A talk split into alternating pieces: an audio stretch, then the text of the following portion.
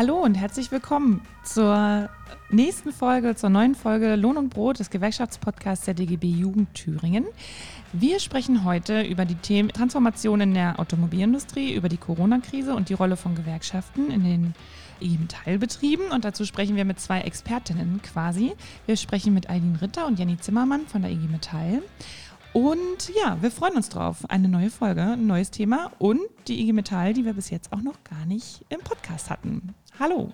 Hallo. Hallo. Hallo. Ja, schön, dass ihr ähm, da seid. Bevor wir ins Thema einsteigen, Transformation, das haben wir ja vor der Corona-Krise schon wirklich viel auch besprochen. Es gab verschiedene Tagungen, die geplant waren und jetzt verschoben wurden zu dem Thema Transformation in der Automobilindustrie, die ja eine wichtige Säule der deutschen, deutschen Wirtschaft darstellt und auch in Thüringen darstellt. Aber bevor wir jetzt ins Thema einsteigen, Jenny und Eileen, erzählt doch mal so ein bisschen, ähm, wer ihr so seid, wie euer Werdegang jeweils so war und wie ihr beide zur IG Metall gekommen seid. Eileen, vielleicht erstmal du. Ähm, ja, also ich habe über Randstadt in der Firma Norma angefangen zu arbeiten als Maschinenbediener. Bin dann ähm, da jetzt mittlerweile seit sieben Jahren im Unternehmen Macht mir eigentlich auch recht viel Spaß. Ja, und zu IG Metall bin ich gekommen, weil es ja nun ein Metallindustriegewerbe ist und ich das sinnvoll finde, dann einer Gewerkschaft anzugehören. Und du sagst, du bist seit sieben Jahren äh, in dem Unternehmen und auch schon seit sieben Jahren in der IG Metall? Äh, nee, seit fünf Jahren. Ja, also kurz, relativ kurz nach deinem Einstieg. Und du bist Ja, genau. Betriebsrätin und Vertrauensfrau. Äh, ich bin Vertrauensfrau, aber nicht im Betriebsrat. Entschuldigung. Ja, Kein Problem. ich lerne auch noch dazu. Du bist Vertrauensfrau. Vielleicht mal ga ganz kurz vorab, weil vielleicht fragen sich äh, manche Zuhörerinnen und Zuhörer, was ist denn eine Vertrauensfrau? Also man kann sich das quasi als Mittelsmann zwischen meinen Kolleginnen und der IG Metall vorstellen. Ah, ja. Also so bin dann quasi der Sprecher zwischen Jenny und Bernd und meinen Kolleginnen. Wenn die irgendwelche Probleme, Anregungen gerade in der derzeitigen Situation haben, dann kommen die halt zu mir und entweder kann ich es gleich beantworten oder ich frage dann halt nach, um es beantworten zu können. Bernd ist der erste Bevollmächtigte. Genau. Wir Genau. sagen auch immer, dass die Vertrauensleute im Prinzip unsere, also die Stimme der IG Metall im Betrieb sind. Ne? Nicht die Geschäftsstelle, sondern die Vertrauensleute, Stimme und Gesicht der IG Metall im Betrieb.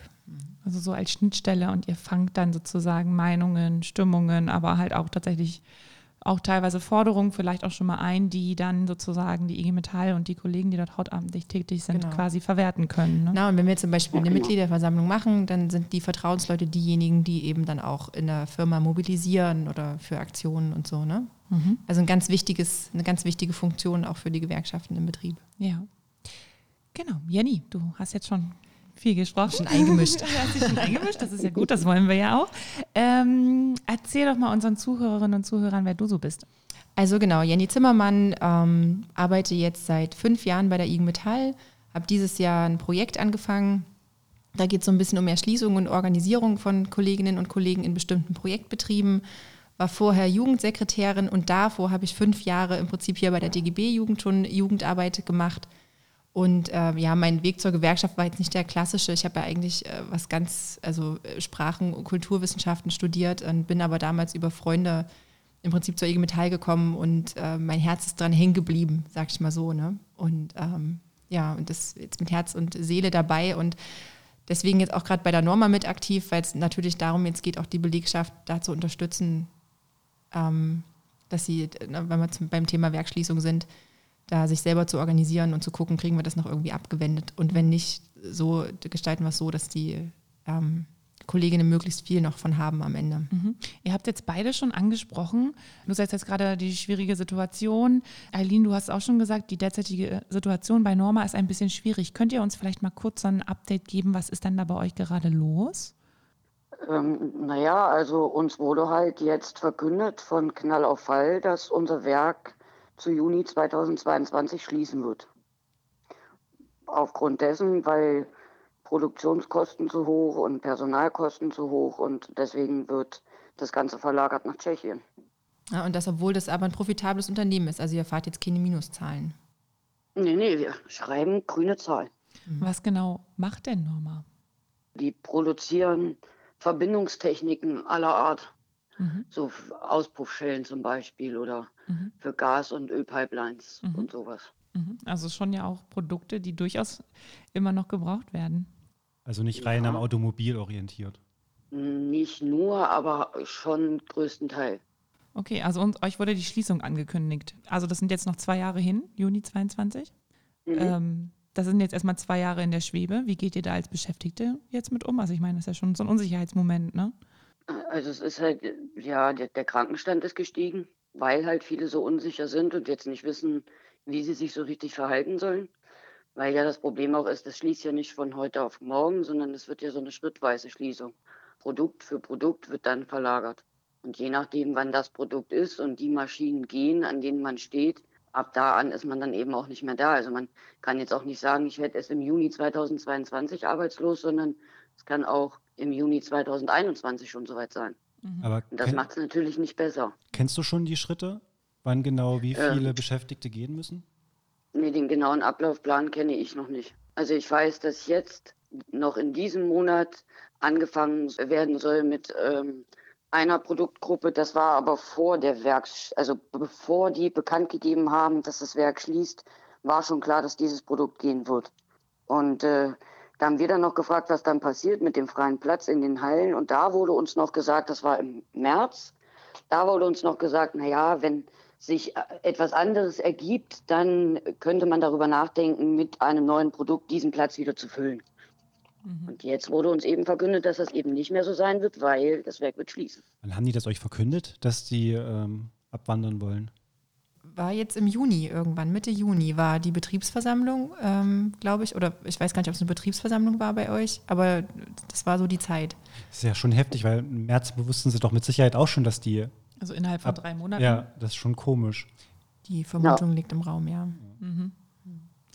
Und vor allem das Ganze übrigens auch ohne Mitbestimmung des Betriebsrates. Ne? Dem wurden keine Pläne, Pläne vorgelegt, die wurden genauso vor vollendete Tatsachen gestellt wie die restliche Belegschaft. Der Betriebsrat hat am Ende auf der Betriebsversammlung im März erstmal von, der, von, der, von dieser Produktverlagerung erfahren und dann auch hinterher von der Werkschließung. Ist es normalerweise üblich, dass Betriebsräte vorher von Betriebsschließungen oder solchen unternehmerischen ähm, Entscheidungen quasi erfahren? Naja, wenn Umstrukturierungen stattfinden, ist das Unternehmen eigentlich schon verpflichtet, äh, dem Betriebsrat zumindest die Pläne kundzutun. Das heißt jetzt nicht, dass er unbedingt mitbestimmen kann, aber er hat Informationsrechte. Und die müssen ihm vorgelegt werden, weil man dann natürlich auch reden muss, was hat das für eine Auswirkung auf die Beschäftigten und wie kann man diese Auswirkungen möglichst auch abfedern, ja. Das heißt, dass man dann, dass der Betriebsrat dann auch schon mal mit der, zum Beispiel mit der Geschäftsführung in Gespräche kommen kann, auch ohne dass die Beschäftigten schon davon wissen? Theoretisch schon, ja. Mhm.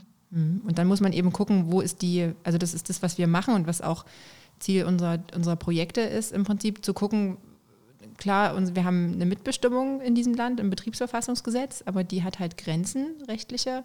Und wir gucken, wie wir aber über das Thema Organisierung der Belegschaften hinbekommen, diese Grenzen möglichst weit auszudehnen, ja, und da Druck aufzubauen auch.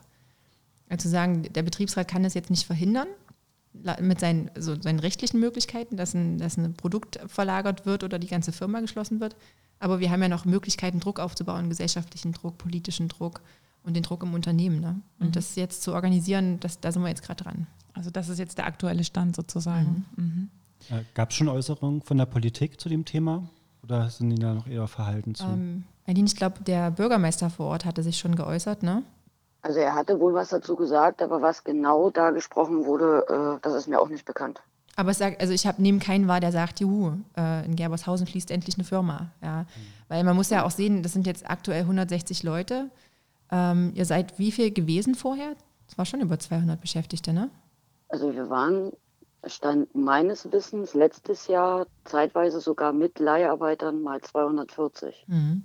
So, jetzt sind noch 160 übrig und das für eine, eine Region wie es Eichsfeld, ne, wo wir jetzt sagen, okay, wenn man jetzt nach Heiligenstadt guckt, hat man vielleicht schon noch ein paar größere Industrieunternehmen, aber ansonsten ja schon ein industriell eher dünn besiedeltes Land und wenn da halt 160 Leute oder 240 Leute ihre Jobs verlieren, dann bedeutet das ja auch was für die Region. Das sind ja nicht nur die Leute in dem Betrieb, das sind auch, ne, die, wo, wo gehen die denn hinterher einkaufen, wo kaufen die denn später ihre Brötchen, ähm, ihre Fernseher, was weiß ich was, ja, also das Ja, vor allem werden sie dann wahrscheinlich nach Hessen pendeln, um da halt Klar. Arbeit zu finden. Ja, wir, sp Niedersachsen. Mhm. wir sprechen eigentlich davon, dass man im, im Prinzip mit so einer Werkschließung, auch wenn das jetzt 160 erstmal vielleicht nach außen gar nicht so hoch klingt, aber eigentlich deindustrialisiert man eine, eine Region da. Und Gerbershausen ist jetzt wirklich ein, ein kleines Dorf. Ne?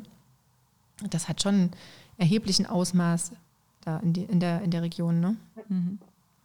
Naja, und zumal halt eben auch so ein, so ein Unsicherheitsgefühl, ne, was jetzt Aline jetzt irgendwie auch schon beschrieben hat. Also in der Zeit, wo man halt nicht genau weiß, irgendwie bin ich nächstes Jahr um die Zeit eigentlich schon arbeitslos, beziehungsweise muss mich irgendwie beruflich umschauen, eigentlich jetzt schon, kann aber noch nicht genau einschätzen, wann oder doch erst in zwei Jahren, aber es wird irgendwann kommen. Das ist ja auch eine Zeit, in der man jetzt nicht unbedingt noch privat größere Investitionen tätigt oder, ne, also das ist ja ne, auch für die Beschäftigten ähm, vor Ort, für, ihr, für ihre private Situation einfach eine unglaubliche Belastung. Aber wie ist jetzt euer Ja, Vorgehen? zumal wir halt auch, wir sind halt auch viele junge Leute, ne? Und viele haben jetzt gerade Familie gegründet, haben Häuser gekauft, sich vielleicht sogar noch ein neues Auto gegönnt. Ich meine, die müssen ja jetzt schon sehen, die haben ja Angst um ihre Existenz unterm Strich, ne? Also, Angst um ihre Existenz. Und ich habe jetzt bei der Betriebsversammlung letzte Woche Aline auch ganz viel Wut wahrgenommen. Also gerade wenn den Leuten gesagt wird, so, Ja. euer Krankenstand ist hier zu hoch und das ist einer der Gründe, warum wir verlagern. Das ist ja, ja.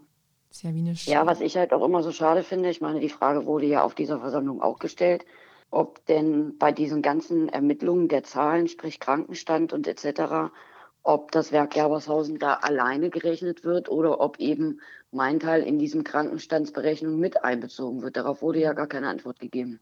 Also für euch zum Hintergrund, mein Teil das ist die Norma Germany ähm, und mein Teil ist im Prinzip der zweite Standort in Hessen, ne? Also oder die, der Hauptstandort so, ne? Genau. Aber da gab es natürlich keine Antwort. Das ist eine GmbH und da haben wir natürlich keine Aussagen.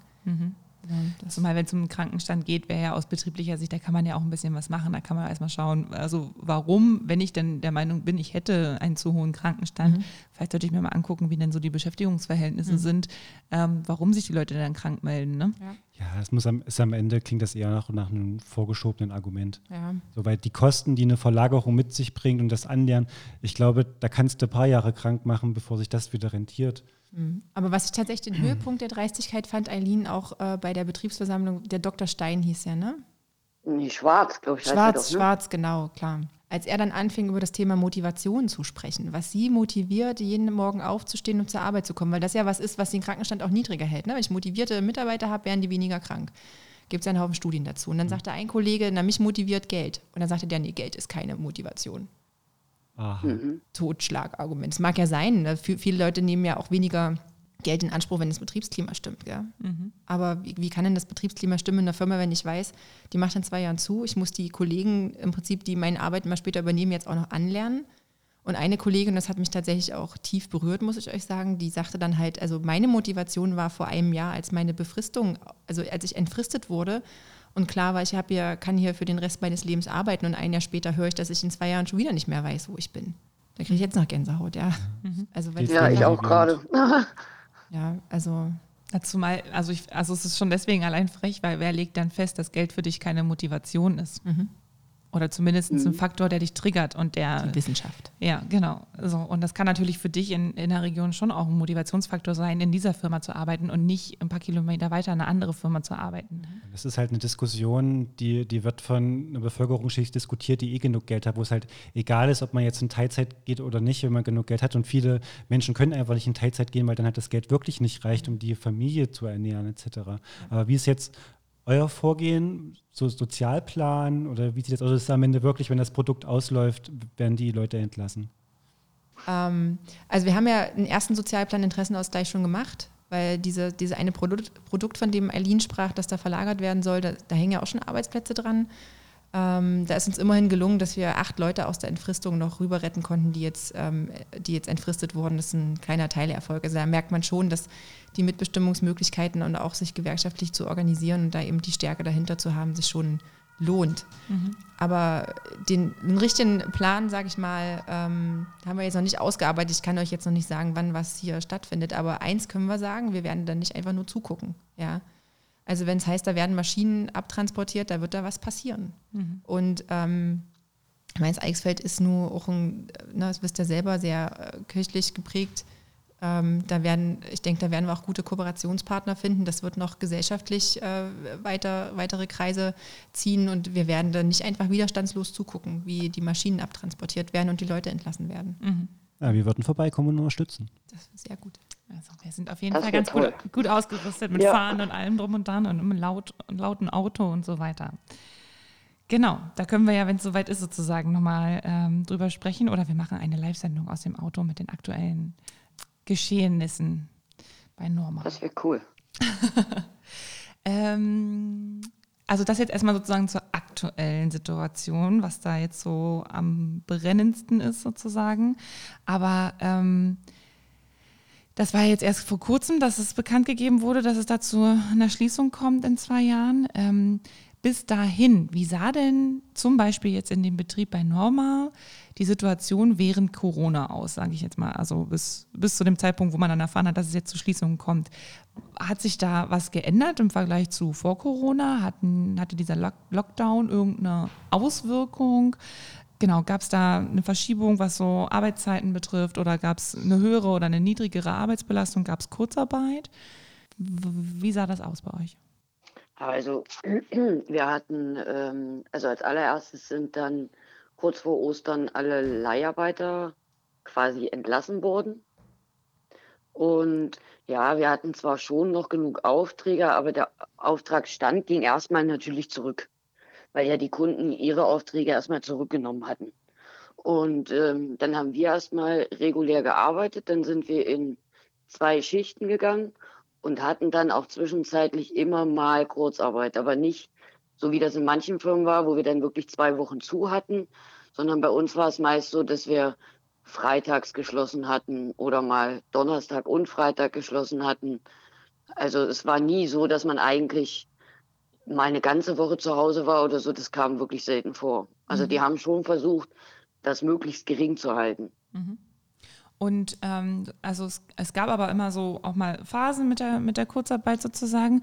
Wie sah das genau aus? Also gab es, ist im Tarifvertrag verankert, dass die ähm, Kurzarbeit noch vom Arbeitgeber aufgestockt wird oder wart ihr dann tatsächlich auf die 60 bzw. 67 Prozent äh, verwiesen worden? Also ich weiß nicht, ob das im Tarifvertrag so verankert ist, aber wir, äh, unser Arbeitgeber hat auf jeden Fall aufgestockt. Genau, wir haben im Tarifvertrag eine Aufstockung drin und ihr habt ja sogar 85 Prozent, ne? Seid ihr sogar gegangen ja. am Ende. Hm, ja. Also, hm. okay. Also gab im Prinzip nochmal was obendrauf. Mhm. Und äh, der Tarifvertrag, wir hatten ja eigentlich eine Tarifrunde sogar, ne, vor Corona oder während Corona. Das hat ja nur niemand mitbekommen aufgrund der ganzen Situation, aber. In dem Betrieb? In, in der Metall-Elektroindustrie. Ja. Ne? Äh, ist sogar, ähm, also weil Norma ist auch tarifgebunden ähm, und da haben wir ja verschiedene Mechanismen auch eingebaut, um wie man Geld verlagern kann, um Kolleginnen zu unterstützen, wenn die jetzt auch nach Hause gehen müssen, weil sie ihre Kinder betreuen. Also wir von der, von der ursprünglichen Lohnforderung komplett abgewichen und haben eben eher geguckt, wie wir das Ganze auffangen können. Ne? Und da sind uns, glaube ich, auch ein, ganz, ein paar ganz gute Instrumente gelungen. Ne? Mhm. Mhm. Unter anderem sozusagen diese 85 Prozent. Genau, ne, oder, genau 80 Prozent sind es, glaube ich, im Tarifvertrag und 85 ist jetzt im Prinzip da an der Firma verhandelt worden wird ja am Ende auch mit dem Betriebsrat verhandelt, wie die Kurzarbeit dann umgesetzt wird. Ne? Mhm. Was gab es noch für Instrumente? Na, wir haben, wir haben ähm, so einen Fonds, im Prinzip einen Härtefallfonds eingerichtet. Ähm, da wurde das Urlaubsgeld und Weihnachtsgeld verwendet, ähm, also Teile davon, um das zu, zu finanzieren. 350 Euro pro Beschäftigten sind in den Fonds gegangen. Äh, genau, in diesen Härte, Härtefallfonds. Und was am Ende übrig ist noch an die, in, aus diesem Fonds, wird dann im November wieder genommen und wird dann auf die Beschäftigten wieder ausgeteilt, an, also dass jeder wieder den gleichen Anteil hat. Und was ist ein Härtefonds? Ein Härtefallfonds also, zum Beispiel, wenn, wenn jetzt der, wenn, wenn ich jetzt, ne, habe jetzt ein Kind zu Hause und kann, äh, das konnte jetzt nicht betreut werden, äh, ich habe keine Familie und muss jetzt gehen, aber habe ja im Prinzip kein, ne, kein Recht, da jetzt einfach von der Arbeit fernzubleiben und da konnten dann eben Löhne weiter bezahlt werden und so. Und wir hatten ja vorher schon ähm, den sogenannten TVT-Zug, also tarifliches Zusatzgeld. Da hatte man, äh, hatten bestimmte Anspruchsgruppen die Möglichkeit, zu sagen, ich verzichte auf das Zusatzgeld und verwandle das in freie Zeit. Mhm. Und diese Anspruchspersonen, also diese Personengruppen, die Anspruch darauf hatten, sind ausgedehnt worden. Also jetzt als Beispiel, vorher hieß es Kinder bis sechs Jahre, das hat man eben ausgedehnt auf, ich weiß gar nicht, zehn oder zwölf Jahre. Das müsste ich jetzt tatsächlich nochmal mhm. nachgucken. Mhm. Bin ich jetzt nicht die Tarifexpertin. Also auf jeden Fall interessante Modelle auch, wo man nochmal sieht, okay, es gibt auch Möglichkeiten, auch in so einer Krise, die ja trotzdem auch immer noch eine Ausnahmesituation ist, trotzdem da auch gewerkschaftlich und mit Tarifverträgen entgegenzuwirken und ähm, Beschäftigten ähm, eine Sicherheit irgendwie auch geben in dieser Zeit. Genau, und das ist eigentlich das Wichtige. Wir haben, also viele, Eileen, ich weiß nicht, wie das bei, bei der Norma ist, da die Stimmung, ich habe das Gefühl, viele fühlen sich sehr ausgeliefert. Ich kann nichts machen gegen die Schließung, ich kann nichts machen gegen meine Arbeitsbedingungen. Und was viele, ja, genau. ja, was viele noch nicht verstehen, ist, dass, dass man das aber schon kann. Also vielleicht kann ich die Schließung nicht verhindern, aber ich habe die Möglichkeit, das noch zu gestalten. Ich habe die Möglichkeit, zumindest noch zu versuchen, was dagegen zu tun. Und wir haben Gestaltungsräume, wir haben Gestaltungsmöglichkeiten. Und gerade die Tarifverträge in den letzten Jahren, was auch so Arbeitszeitreduzierung anbelangt, die zeigen das sehr wohl, dass wenn wir uns organisieren und alle mitnehmen, dass wir dann tolle Möglichkeiten haben, eigentlich die Arbeit zu gestalten. Ne? Und ähm, dass eben Leute, das Netz, wo die reinfallen, am Ende stabiler ist. Ne? Genau, jetzt sag nochmal ganz kurz, also du sagst ja, ähm, die die, also die Schließung des Betriebes ist ja eine unternehmerische Entscheidung. Die kann die Gewerkschaft und auch die Beschäftigten vor Ort nicht mit beeinflussen. Aber was genau kann denn jetzt zum Beispiel dort vor Ort getan werden, um diese Schließung für die Beschäftigten, sagen wir mal, so, so wenig schlimm wie möglich zu machen? Mhm. Na, also zum einen ist das Thema Interessenausgleich Sozialplan ein Thema, aber wir haben zum Beispiel auch in den letzten Jahren Sozialtarifverträge ausgehandelt, wo wir dann auch die Möglichkeit haben zu streiken oder einen Warnstreik zu treten erstmal, ne? wenn wir nicht von der Friedenspflicht betroffen sind.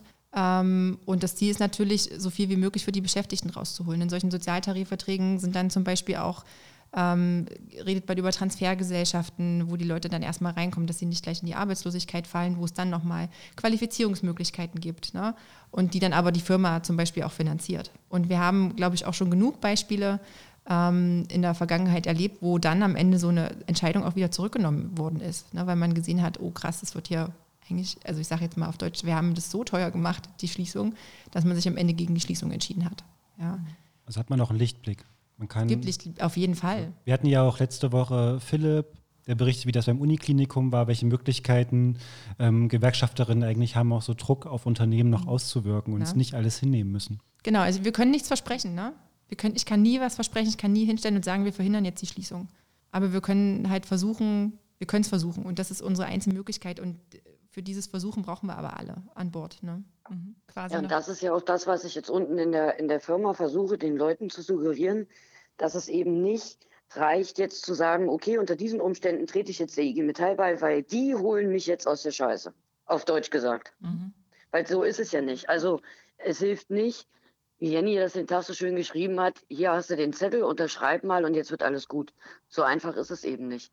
Und äh, ich denke, dass gerade morgen unsere Veranstaltung sehr, sehr wichtig ist und das habe ich den Leuten auch versucht klar zu machen, äh, dass sie nur was bewirken können, wenn wir gemeinsam an einem Strang ziehen und da morgen definitiv dran teilnehmen. Was genau machen Erstmal bekommen wir Informationen das ist ja wichtig. Also ich meine, äh, nur zu Hause zu sitzen und zu jammern und zu sagen, hör, mein Werk schließt, daran ändert sich nichts. Was habt ihr morgen für eine Veranstaltung? Morgen wollen wir eine Mitgliederversammlung hier in Gerbershausen machen.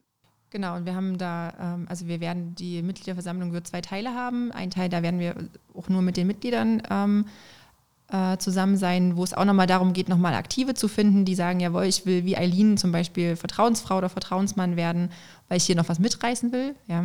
Und äh, der andere Part wird dann, da kommen dann tatsächlich die wirtschaftspolitischen Sprecherinnen von CDU, SPD, von den Grünen und von der Linken, um sich da auch mal auszutauschen, dass die auch ein Bild dafür bekommen von, von den Sachen, die da gerade vor Ort passieren. Ne.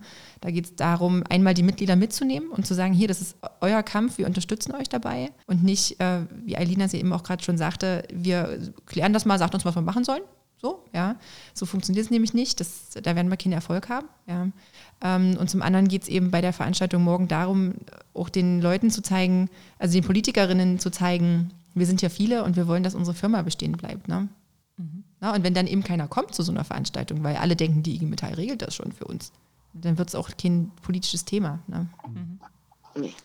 Also quasi daher das, was du gerade sagtest, Eileen, also tatsächlich ähm, immer wieder in solchen Situationen auch nochmal alle Kolleginnen und Kollegen, die in der Gewerkschaft auch organisiert sind, sozusagen nochmal mitzunehmen, zu sagen, hier, das ist wichtig, das sind jetzt Situationen, wo es auf alle, auf jeden Einzelnen und auf jede Einzelne ankommt. Ähm, genau. Okay, da sind wir mal gespannt. Wir wünschen euch für morgen auf jeden Fall total viel Glück. Und nicht nur Glück, sondern auch äh, Kampfesgeist, ne? Und dass aber auch die Politikerinnen ähm, und Politiker sich da dahinter klemmen und euch mit unterstützen, soweit wie es dann halt eben noch möglich ist und notwendig vielleicht auch. Spannend, okay. Ähm, wie sieht denn so generell, also jetzt nicht nur in Nordthüringen, nicht nur im Eisfeld, sondern aktuell die Situation ähm, in Thüringen in der Automobilindustrie zum Beispiel oder Zulieferindustrie, also die Betriebe, die ihr auch betreut, ähm, auch unabhängig davon, ob sie ähm, über die Automotive-Wirtschaft tätig sind oder nicht. Wie, wie sieht die aktuelle Lage da bei euch aus? Na, ich glaube, wir können sagen, dass, dass es uns wie vielen geht. Also Corona hat jetzt eine Krise nur noch verschärft. Also es hat vorher schon angefangen zu kriseln. Ne? Also gerade im Automobilzuliefererbereich, wenn ich mir angucke, ich meine, ich habe jetzt keine wissenschaftlichen Zahlen dafür gefühlt, haben wir 80, 90 Prozent der Betriebe, die am Verbrennungsmotor hängen hier. Ne? Und wir haben eben das Phänomen, dass in Thüringen nicht die großen Automobilisten sitzen, also außer jetzt Opel mal ausgenommen, ja, ähm, sondern eben die Zulieferer. Und auf die Zulieferer kommt der Preisdruck, den die Automobilisten auch haben, nochmal verschärft. Ne? Ähm, das kriegt da eben auch Norma zu spüren. Ja? Also als Beispiel, aber auch andere Betriebe. Wenn es heißt, da kann ich noch preiswerter produzieren und ich muss mich eben auf einem sehr stark verändernden Markt jetzt behaupten, dann wird eben verlagert und ähm, ausgegliedert oder was weiß ich. Und dann merken das am Ende die Leute, weil die ihren Job verlieren, weil die weniger, also weil die verzichten müssen, weil die Arbeitsverdichtungen zu spüren bekommen. Ja, und das, ähm, das hatten wir schon vorher und ich glaube, das wird jetzt nochmal verschärft auftreten. Ne? Ähm, Aline hat es angesprochen, wie das ähm, bei Norma quasi geregelt war, auch mit der Kurzarbeiterphase sozusagen, Kurzarbeitergeld. Wie sieht das in anderen Betrieben in Thüringen aus, in eurem Bereich? Also ich kann jetzt nur für die Nordthüringer reden, aber da haben wir auf jeden Fall in jedem Betrieb haben wir eine Aufstockungsregelung. Die sind unterschiedlich, aber wir haben auf jeden Fall überall in den Betrieben Regelungen getroffen mit den Betriebsräten, dass es irgendeine Art der Aufstockung gibt. Mhm. Weil von 60 oder 67 Prozent über, also seit März oder seit April kann man de facto einfach nicht leben. Ne? Wenn ich alleinstehend bin und eine kleine Wohnung habe, dann geht das vielleicht noch, aber wie Aline das auch sagte, wenn ich gerade ein Auto gekauft habe, mein Haus abbezahlen muss, Kinder zu Hause habe, das wird schon, das ist schon große Last da, wenn ich von nur 67 Prozent äh, leben muss. Ne? Das zeigt ja dann auch nochmal, also Tarifverträge, betriebliche und gewerkschaftliche Mitbestimmung. Lohnt sich. Lohnt sich und schützt auch. In, schützt, ja. äh, gerade in Krisensituationen, in Situationen, wo es auch für jeden Einzelnen ganz privat drauf ankommt, auf jeden Cent im Zweifelsfall, auch für mhm. Dinge, die man nicht verschuldet, wie da man selbst doch teilweise auch manchmal Unternehmen äh, mehr oder weniger unverschuldet auch in sowas reinrutschen können, kann, können Gewerkschaften auf jeden Fall ein großes Absicherungsnetz Genau das. Und gestalten. wie gesagt, es ist ja auch, äh, es wird nach Corona ja nicht vorbei sein. Ne? Wir haben, wenn, wenn wir uns irgendwann mal alle beruhigt haben, und also ich, ich sage jetzt nicht, dass das Corona wird wahrscheinlich nicht so schnell weggehen. Aber ich denke, wir werden irgendwann lernen, damit umzugehen und ähm, Regeln für unseren Alltag finden, dass äh, nicht irgendwie jeden Tag du nur noch Corona hörst.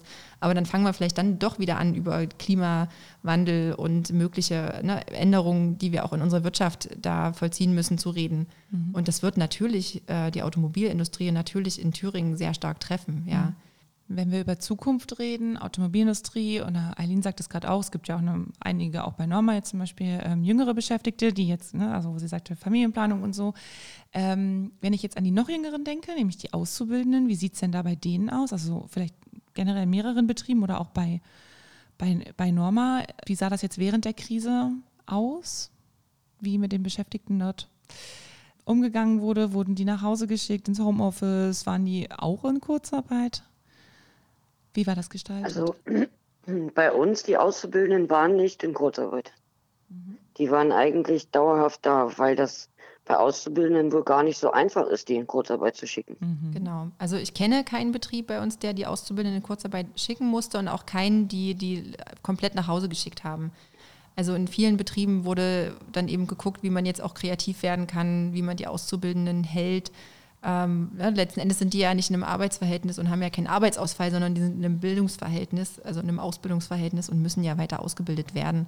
Und ähm, so wie Aline das auch gerade schon sagte, also die müssen erstmal, wenn es Arbeitsausfall gibt, und die können wirklich nicht weiter beschäftigt werden und ähm, da ist niemand mehr da zum Ausbilden, dann müssen die erstmal unter Lohnfortzahlung sechs Wochen nach Hause geschickt werden und erst dann gibt es das Anrecht auf Kurzarbeit und das haben wir tatsächlich in keinem der Betriebe, die ich jetzt kenne und betreue, ähm, erlebt, zum Glück. Glücklicherweise, ja. Mhm.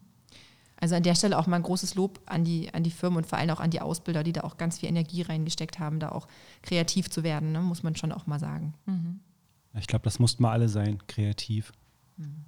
Ja, Übrigens, und auch an die Betriebsräte, die will ich jetzt nicht außen vor lassen. Ne? Die haben ja auch dann schon mal auf die Finger geklopft, wenn es hieß, wir müssen jetzt die Auszubildenden wegschicken. Wir könnten ja auch Kurzarbeit und so anmelden, wo auch die Betriebsräte dann äh, mhm. auch gesagt haben, nee, das geht so nicht. Ne? Mhm. Ja, da hatte ja auch Jens von der Gastropa positiv Beispiele, was man sich sonst nicht so denkt, aber dass man da auch kreativ mit den Azubis war und die auch die nach Hause geschickt hat. Mhm. Das ist es ja, also es gibt Ideen, ja, und im Zweifelsfall kann man sich ja auch mal bei einem anderen Unternehmen irgendwie abgucken, wie da miteinander umgegangen wird. Und das ist ja nicht so, also gerade wenn jetzt Betriebsrätinnen und Betriebsräte dabei sind, die in der IG Metall organisiert sind, also da gibt es ja schon auch Austauschmöglichkeiten untereinander, wo man halt auch voneinander lernen kann und fragen kann, hier, wie macht ihr das eigentlich mit den Azubis? So. Genau. Was man dann auch mit ins Unternehmen und auch in die Geschäftsführung mal tragen kann, um da die Ideen auch mal ähm, zu unterbreiten. Ne? Und das ist übrigens auch das Schöne, was ja viele nicht sehen an der Gewerkschaftsarbeit. Wir haben ja auch so Gremien, ne? Ortsvorstand, Vertrauens, Ortsvertrauensleute, Ausschüsse und so. Und da kommen ja unsere Betriebsräte und die Vertrauensleute auch zusammen und reden nämlich auch genau über sowas und bringen dann ja auch die Ideen aus den äh, Ausschüssen jeweils wieder mit rein in ihre Betriebe. Ne? Das ist so das, was auch mal hinter den Türen passiert, mhm. was, was viele gar nicht so sehen, ne? dass, dass Gewerkschaft eben auch diese, genau diese Vernetzung ist. Ne? Ja. Apropos gewerkschaftliche Vernetzung, da war ja jetzt eigentlich auch ganz viel geplant, gerade auch bei der IG Metall, aber auch, sagen wir mal, DGB übergreifend, weil das natürlich nicht nur auch die IG Metall betrifft, das Thema Transformation. Da war ja ähm, viel an Austausch gerade auch geplant, Ideensammlungen geplant. Wie kann man mit diesem riesengroßen Thema Transformation, und das betrifft ja vor also wirklich auch schwerwiegend eben die IG Metall und ähm, die Automobilindustrie. Wie kann man das gestalten? Erstens natürlich äh, im Hinblick auf die Beschäftigten, auf die Auszubildenden, auf die Fachkräfte von morgen, die man trotzdem gewinnen möchte und muss. Wie kann man das aber auch für diejenigen gestalten, die in der Branche schon sehr, sehr lange tätig sind und ähm, die jetzt eben vor großen Herausforderungen stehen, weil es dann eine Industrie gibt, die ein wirtschaftliches Schwergewicht ist gleichzeitig aber modernisiert werden muss, aus ökologischen Gründen, aus wirtschaftlichen Gründen und so weiter. Wie war da jetzt so die Lage vor Corona und hat sich, ist dieses Thema überhaupt jetzt während und also während Corona und jetzt gerade auch aktuell immer noch im Gespräch oder ist das jetzt so ein bisschen in den Schatten geraten? Ich glaube, es ist äh, jetzt noch mehr im Gespräch vielleicht als vorher, auch wenn, wenn man es nach außen nicht so hin, also nicht so mitbekommt ähm, weil jetzt natürlich Sachen ne, viel prekärer noch werden. Ne? Und sowas wie, wie eine Werkschließung jetzt zum Beispiel bei Norma ist für, aus meiner Sicht auch gesamtgesellschaftlich betrachtet vollkommen das falsche Signal. Also was da gemacht wird, ist, wir machen so weiter wie bisher und gucken nur, dass wir jetzt noch so lange wie möglich Profit rausschlagen.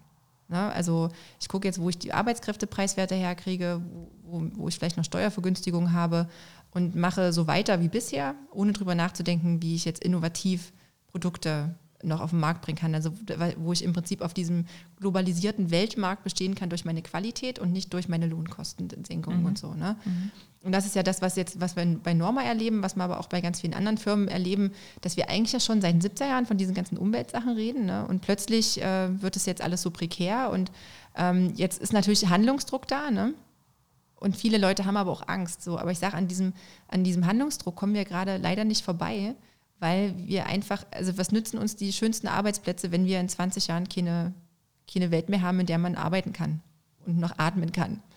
Ja, äh, wir, wir kommen an dem Thema nicht vorbei, aber unser Plädoyer als Gewerkschaften ist immer wieder nicht zu vergessen, dass da aber trotzdem noch Leute, also Menschen dranhängen und Schicksale dranhängen ja, an den Arbeitsplätzen. Das sind nicht einfach nur irgendeine Arbeitsplatzzahl, das sind Menschen. Das ist der einzelne Mensch, das ist Eileen, die ihren Job vielleicht verliert, ne, wo eine Familie dran hängt. Ähm, das ist eine ganze Region, die an Kaufkraft verliert. Das hat enorme Auswirkungen, das darf man nicht vergessen. Und ich glaube, wenn wir das vergessen, dann haben wir in ein paar Jahren nicht nur eine Klimafrage, sondern dann haben wir auch noch eine ganz starke soziale Frage. Und äh, also da will ich noch gar nicht drüber nachdenken, wer die gewinnt. Ja. Ähm, und ich glaube, wir können dem nur begegnen und auch das ist das, was wir jetzt bei, bei der Norma zum Beispiel auch versuchen zu sagen, ey, wir haben so viel Know-how in den Firmen. Die Leute, die da arbeiten, sind so kluge Köpfe, unsere Fachkräfte, die da sind.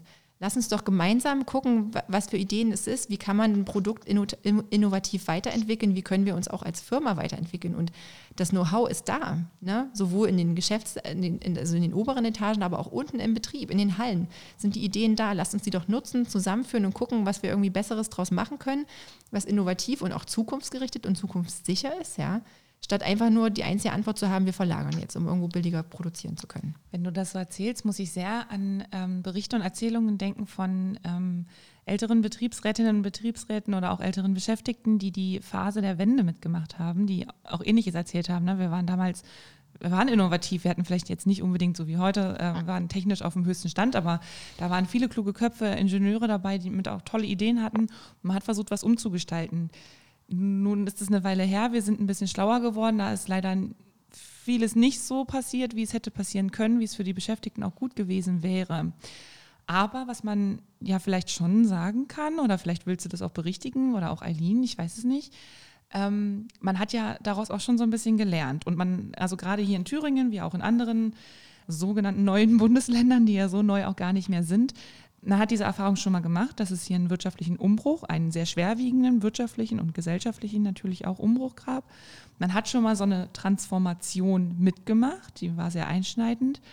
Kann man aus den Erfahrungen, die man dadurch mitgenommen hat, auch was lernen für die jetzt kommende Transformation? Gibt es da was, wo man sagt, okay, das ist damals nicht so gut gelaufen, aber genau da können wir ansetzen und das können wir dieses Mal anders und besser machen? Ich glaube, die gibt es. gab ja damals auch viel Widerstand. Da muss man nochmal sich genauer angucken, woran ist der gescheitert, wo, ne, was, was sind da für Instrumente, haben vielleicht, was hat gut funktioniert, was hat nicht gut funktioniert. Und ich glaube, das passiert auch schon, ja. Aber ne, unabhängig davon, ob man in die Vergangenheit guckt und sagt, das hat gut funktioniert oder nicht, muss man einfach feststellen, das Ding ist, wenn die Leute jetzt nicht aufwachen und sagen, wir müssen uns organisieren und wir müssen zusammenhalten vor allem, also ich nehme auch viel gegeneinander wahr. Ne? Irgendwie der Tscheche, den ich jetzt anlernen muss, da, das, jetzt mein, das ist ja eigentlich nicht der Feind, eigentlich müsste ich mit dem zusammenkämpfen, dass die Lohnkosten in Tschechien noch höher sind, dass man eben diesen, dass man die Leute nicht mehr gegeneinander ausspielen kann mit, mit dem Lohndruck, ne, den man hat. Ähm, also sich internationaler da auch zu vernetzen. Ähm, also Zusammenhalt ist, glaube ich, das am, am Ende, was uns, äh, was uns stärken wird, ne? was vielleicht nicht jede Krise äh, beheben wird, aber wo wir anders, anders kommen wir nicht vor, vorwärts. Da mhm. werden wir nichts lösen können. Ne? Mhm. Ja, und wenn die Arbeitgeber ja. auch nicht Motivation bei den Kolleginnen schaffen, wird sich da auch nicht viel entwickeln. Ich, ein Bekannter von mir, wenn, wenn die Kolleginnen da was Innovatives äh, gefunden haben, wo die halt wirklich nachweislich Geld sparen können, dann werden die halt auch an den Einsparungen beteiligt. Und sowas regt ja an, wirklich als äh, Angestellte letztlich innovativ und motivierend daran zu gehen, als ein Arbeitgeber, der dir nicht mal die Gehaltserhöhung gönnt. Mhm. Richtig. Hm. Was anderes, was du auch schon angesprochen hast, also innovativ sein, also Innovation generell, auch Qualifikation ist ja ein großes Thema, wenn man um Transformation, ähm, wenn man darüber spricht. Und du hast auch schon angesprochen, so eine Transfergesellschaften, dass das ja auch eine Möglichkeit ist, so ein Sozialtarifvertrag quasi ähm, zu gestalten, wie jetzt vielleicht bei Norma, wie man das machen könnte. Da ist ja dann Qualifikation und auch also Weiterbildung, Umschulung, wie auch immer ein großes Thema.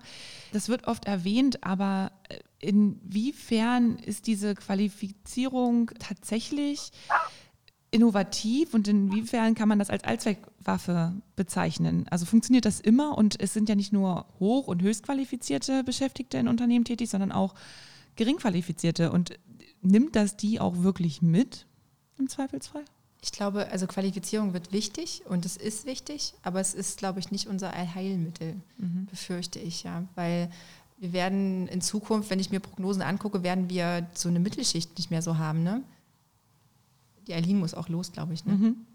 Ja, Eileen, für dich geht's äh, zur Arbeit, aber vielleicht können wir trotzdem gleich nochmal ähm, ein bisschen weiterreden. Aber bevor wir dich jetzt hier aufhalten und du wegen uns zu spät äh, zur Arbeit kommst, das wäre es ja noch. Ja, wir bedanken uns erstmal ganz herzlich bei dir. Äh, vielleicht klappt es ja noch ähm, andermal und vielleicht können wir auch unsere Zuhörerinnen und Zuhörer so ein bisschen auf den Stand halten, was äh, Norma betrifft, weil an sich ist es ja eine Problematik, die jetzt ja nicht nur bei euch auftaucht leider, sondern ja auch woanders, ja. um auch andere Kolleginnen so ein bisschen empfindsam zu machen, okay, was ist denn möglich? Und wenn morgen eure Mitgliederversammlung richtig gut läuft und das hoffentlich auch weiter gut vorangeht bei euch, dann ja, hoffen wir, dass wir es vielleicht auch weitertragen können, dass auch andere Kolleginnen von euch lernen können. Ja, wir bleiben ja dann sprechen wir uns dann einfach nochmal wieder, würde ich sagen. Genau, das klingt vielversprechend. Dann dir erstmal vielen Dank Und äh, wir, würde ich sagen, sprechen noch ein bisschen weiter. Und Aline, wir sehen uns morgen. Jawohl, ja. Viel Spaß euch noch. Danke. Alles Tschüss. klar, bis dann. Tschüss. Tschüss. Also wir werden so eine, so eine Mittelschicht verlieren. Wir werden viele Bereiche haben, wo Leute sehr hochqualifiziert sind. Ne? Wenn, ich das, wenn ich das Thema Digitalisierung angucke, ne? wenn Leute demnächst nur noch Datenbrillen aufhaben und nach Anleitung der Datenbrille Teile zusammensetzen, dann haben wir viele Jobs im unteren Qualifikationsbereich. So ist eine, so ein Szenario. Ja? Man kann es natürlich alles noch nicht vorhersehen. Ähm, Deswegen wird Qualifiki also Qualifizierung eine wichtige Rolle spielen, nicht nur der Leute, die jetzt schon beschäftigt sind, sondern wir müssen auch gucken, wie wir unsere Ausbildungsberufe noch weiterentwickeln. Ja. Ähm, es wird auch eine wichtige Rolle spielen. Ähm, ich befürchte, trotz allem, trotz aller Maßnahmen werden am Ende, das muss man, glaube ich, auch so ehrlich mal sagen, Leute auf der Strecke bleiben. Mhm. Ja, ich, hab, ich denke jetzt persönlich an den Bereich so im Alter von 55 bis 60, die so kurz vor der Rente stehen, wo Unternehmen, das erlebt man ja jetzt schon, sagen, na, warum soll ich denn jetzt noch in den, warum soll ich den jetzt noch qualifizieren, wenn der dann drei Jahre später sowieso in Rente geht. Ja. Aber für die müssen wir dann tatsächlich, da müssen wir einfach gucken, wie können wir da vom, vom Staat her auch Lösungen finden, dass auch da das Netz, in das man fällt, dass das weicher ist. Ja. Ähm, aber man darf, glaube ich, nicht die rosarote Brille aufhaben und sagen, wir müssen qualifizieren und das löst jetzt alle Probleme. Ne? Wir werden in den nächsten Jahren vor Probleme stoßen. Da müssen wir gucken, wie wir das in den Betrieben gewerkschaftlich und als Gesamtgesellschaft auch gesellschaftlich lösen. Ne? Mhm. Wobei man ja auch bei der Rente sagen muss, fällt mir gerade so ein, weil ich das letztens gehört habe zum Thema Flexi-Rente, also die Möglichkeit ja jetzt auch zumindest für dieses Jahr erstmal gibt, dass äh, Rentnerinnen und Rentner sozusagen auch mehr arbeiten können, als es bisher der Fall war, beziehungsweise ohne Abzüge mehr arbeiten können. Das entspricht fast einem vollen Jahreslohn sozusagen, zumindest hier in Thüringen und an anderen Ostbundesländern. Das heißt ja, also selbst wenn man sagt, okay, der, die Person hat jetzt irgendwie noch zwei, drei Jahre äh, bis zum Renteneintritt, heißt das ja nicht unbedingt, dass ja danach die Person nicht mehr in dem Unternehmen beschäftigt sein kann, sondern vielleicht auch entweder auf geringerer Basis oder tatsächlich noch Teilzeit oder was auch immer. Da gibt es ja auch immer mehr, ob das jetzt gut und sinnvoll ist oder nicht, das können wir an anderer Stelle nochmal diskutieren. Aber ich meine, das zeigt ja nur nochmal, dass man, dass man nicht nur bis zum Rentenalter denken Das ist halt eine, darf. eine, Bran Leider, eine Branchenfrage. Genau. Eine Branchenfrage, aber ich muss ja auch leider zu sagen, also wenn ich mir angucke, ich kenne kaum jemanden, der das in unseren Branchen bis 67 überhaupt aushält, da Ja. drin zu arbeiten. Das ist ja nicht immer nur eine Frage von, will ich noch arbeiten und kann ich das noch? Dann, also herzlichen Dank, macht es, ja, wenn ihr Bock habt, mit 67 noch irgendwie weiterzuarbeiten und weil ihr da drin eure Erfüllung seht, dann ist es ja schön. Aber ich in unseren Branchen, ich kenne da wenig Leute, die sagen, das ist jetzt, ich finde das so toll. Und wenn sie das machen müssen, oder dann, dann, also dann, weil sie es müssen, ja, und nicht, weil sie sagen, oh, das ist meine Erfüllung und ich will jetzt noch bis 80 irgendwie weiterarbeiten. Ähm, und ist ja schon auch erschreckend. Ne? Ja. Also viele Leute sind einfach vorher krank, die sind ähm, körperlich krank, sind psychisch krank. Ich will jetzt nicht so ein dunkles Bild, das jetzt betrifft nicht alle, aber viele von denen ich höre, die sagen, sind so froh, dass sie endlich das Alter erreicht haben und gehen auch mit Abschlägen in Rente, weil sie sagen, Hauptsache ich bin, habe meine Ruhe jetzt. Ich meine, ja. es gibt ja auch einen Grund, warum wir sowas wie ein Rentensystem überhaupt haben. Also das, das Ja. die Grundüberlegung dahinter ist ja nicht Klar. nur, damit man irgendwie sagt, naja, jetzt, jetzt geht das Leben erst richtig los, jetzt machen wir richtig einen drauf, sondern nein, es geht irgendwie auch darum, dass es halt irgendwann auch begrenzt ist in dem, was ich da tun kann und will und das auch noch weiter motiviert tue. Ne? Ja, vor allem, wir haben vorhin über Teilzeit gesprochen und jetzt schon bei den Menschen, die jünger sind, der Wunsch nach Teilzeit ist, wenn man mehr Zeit für Freizeit haben möchte, dann ist ja auch logisch, dass Leute, die in der Rente sind, auch eher sagen, hey, jetzt möchte ich halt die Zeit genießen mit meinen Enkeln und Sachen machen, wo ich halt vorher einfach nicht die Zeit dazu hatte. Das ist ja das Problem. Und ich denke, das sind auch Themen, die uns in Zukunft auch als Gewerkschaft viel mehr beschäftigen werden als unsere reinen Lohnforderungen. Also Ja. das Thema Freizeit, das Thema Rente, wie kann ich eher in Rente gehen, wie kann ich den Übergang besser gestalten. Das werden in Zukunft viel wichtigere Themen, wenn ich mir das alles angucke in diesem Transformationsprozess und auch mit der wirtschaftlichen Entwicklung, die wir gerade haben, sind das am Ende Fragen, mit denen müssen wir uns eigentlich noch viel mehr beschäftigen. Ihr habt ja mit euren T-Zug auch schon vorgelegt und wir haben ja mit unserem RJA bei der letzten Klausur auch nochmal drüber gesprochen, haben uns mal die verschiedenen Modelle angeguckt, wo ja auch die Deutsche Bahn einfach mal ein super ähm, System eingeführt hat, was die Leute auch massiv nutzen. Das ist schon ähm, ja eine Errungenschaft, die man weiterdenken muss. Auf jeden Fall. Ich habe dann noch ein anderes Positivbeispiel. Darauf bin ich nämlich gestoßen, als ich ähm, bei euch so ein bisschen mal auf der Homepage so rumgeguckt habe.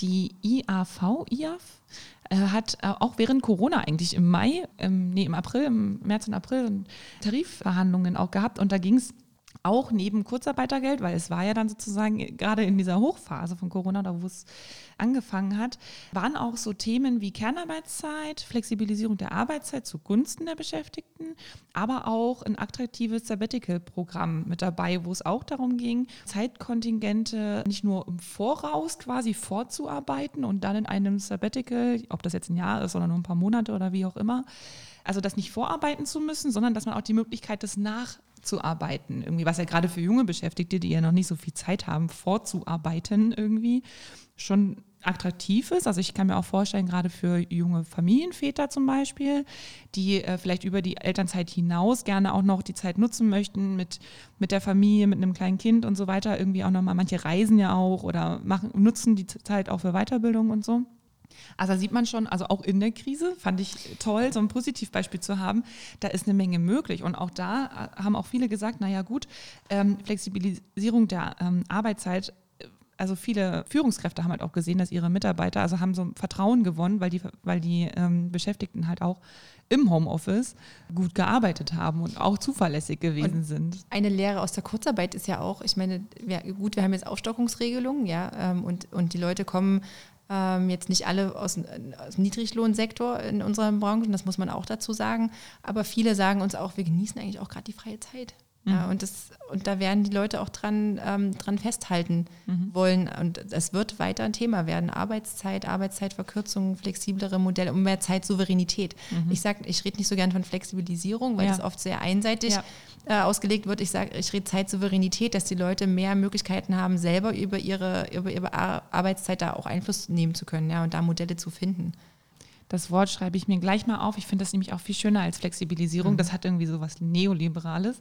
Aber ich finde irgendwie, das ist ein schönes ähm, Schlusswort, trotz allem, trotz solcher Rückschläge, die man durch das, was Eileen über Norma erzählte, über die Schließungen äh, erzählt, was wir, was schwierig und was wirklich auch eine große Herausforderung für Unternehmer, aber vor allen Dingen auch für Beschäftigte ist jetzt in der Corona-Krise und das, was es auch noch nach sich ziehen wird, was du auch schon angesprochen hast. Auf der anderen Seite gibt es aber auch auch hier, wie in jeder Krise, auch die Möglichkeiten daraus, bestimmte Sachen mitzunehmen. Wenn es Homeoffice-Regelungen sind, wenn es um Zeitsouveränität geht, dass ich ähm, mir das legen kann. Also es geht ja nicht nur um schöne Freizeit, sondern ich kann vielleicht auch mal einen Arztbesuch so wahrnehmen, dass ich dafür nicht einen Tag Urlaub nehmen muss oder sowas. Das passiert ja auch. Und wenn du jetzt sagst, okay, manche haben auch so einen Freizeitgewinn, das kommt ja auch durch Pendeln zustande. Viele Thüringerinnen und Thüringer pendeln. Ähm, da ist viel Zeit, was, dass man irgendwie gewinnt, die man anders investieren kann, zum Beispiel, um sich in einer Gewerkschaft zu organisieren. Richtig. und auch mitzumachen. Sehr schön. Genau, ja. aktiv zu werden. Und das ist ja letztendlich auch das, was, was Eileen irgendwie meinte, wofür sie für morgen ihre Werbetrommel getrommelt hat, aktiver selbst seine Arbeitsbedingungen und Beschäftigungsbedingungen vor Ort zu gestalten, auch wenn es und gerade wenn es überhaupt nicht so läuft, wie man sich das eigentlich vorgestellt hat. Richtig. So, war schön. War schön mit euch. Dankeschön, dass du da warst. Und ähm, in der nächsten Folge reden wir dann äh, weiter, wie es bei Norma gelaufen ja. ist und ähm, gucken nochmal sozusagen ein paar Wochen weiter, wie es mit Corona und der äh, Metallbranche in Thüringen so Auf läuft. Auf jeden Fall. Danke für die Einladung. Schön, dass es möglich war. Dann bis ja. bald. Danke, Jenny. Tschüss. Tschüss. Tschüss.